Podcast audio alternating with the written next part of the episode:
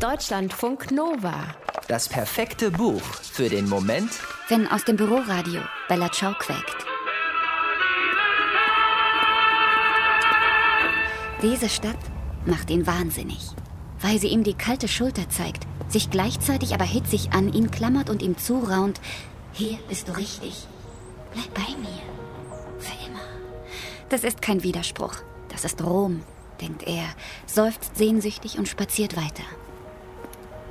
Rom, in dem jeder Stein schon von irgendjemandem angefasst, beweint oder vollgeblutet wurde. Von Herrschern, Sklaven, Pilgern, Bettlern, Dichterinnen und Dichtern. Von Goethe beispielsweise. Vor 231 Jahren und acht Monaten. Okay, vielleicht hat Goethe nicht wirklich jeden Stein berührt und auch nicht jedes Bild gesehen, jede Kirche betreten und jede Inschrift bestaunt. Aber theoretisch, theoretisch schon. Goethe hat schräg gegenüber gewohnt, in der Casa di Goethe. Also muss auch er die Via del Corso durchschritten haben, Abend für Abend. Und unterwegs werden seine Schweißtropfen irgendwo hingetropft sein. Dahin, wo genau jetzt ein junger Mann aus Kassel entlang spaziert, mit einem Stechen in der Brust. Er ist erschöpft und aufgekratzt, ernüchtert und begeistert. Er hat sich verliebt.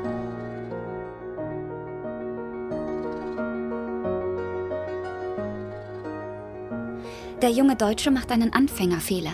Er ist da, wo er sein will, hat seinen Büroalltag hinter sich gelassen und für zwei Sommermonate eine kleine Wohnung in Rom gemietet.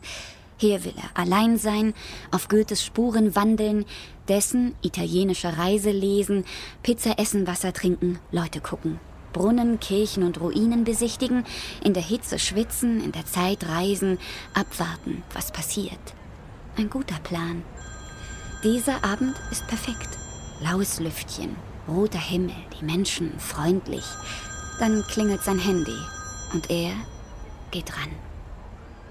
Es ist eine Kollegin aus dem Büro.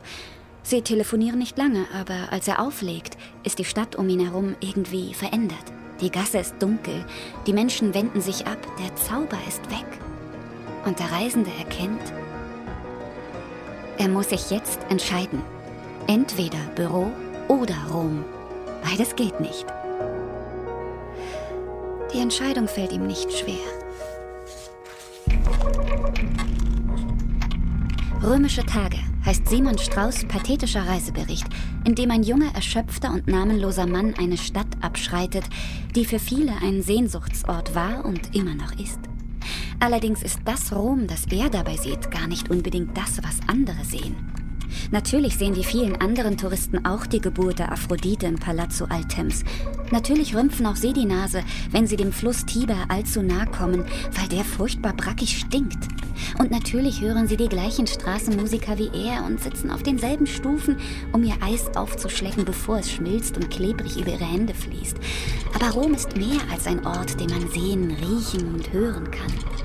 Für den jungen Mann ist Rom ein Versprechen. In Rom kann er einer aufregenden Frau mit Leberfleck auf der Wange durch die Gassen folgen, ohne ein ungutes Gefühl zu haben. Er kann sie dabei beobachten, wie sie eine Pizza isst und sich danach eine Zigarette ansteckt. In Rom kann er seinen Freund Nico vermissen. Der hatte Krebs und ist gestorben, bevor er 30 wurde. Nico, mit dem er in England studiert und zusammengewohnt hat. Nico, der mit seinen Frauen immer im Bett seines Freundes geschlafen hat, weil sein eigenes zu dreckig war. Gern würde er jetzt mit Nico ziellos und lachend durch Rom stromern. Nico, der große Bruder. In Rom kann der junge Mann endlich schlafen. In Rom kann er sich Eiswürfel in die Brusttasche seines Hemdes stecken, damit sie sein Herz kühlen. Er kann zum Arzt gehen, weil sein Puls rast und sich eine Spritze geben lassen, von der er nicht weiß, wofür oder wogegen, ohne sich jedoch ernsthaft Sorgen darüber zu machen. Er kann auf Partys gehen, Partys, auf denen die Reichen in Limousinen vorfahren und auf denen die Normalen zum selbstverliebten Geschwafel eines Moderators eine endlos lange Polonaise bilden. Er kann sich vorstellen, wie es wäre, im Beichtstuhl Sex zu haben. In Rom ist alles möglich. Der junge Mann weiß nicht genau, warum. Aber er weiß, was er nach den zwei Monaten Auszeit unbedingt machen muss. Er muss dieses Gefühl mitnehmen. Zurück nach Deutschland, nach Kassel, ins Büro. Oder wohin auch immer. Deutschlandfunk Nova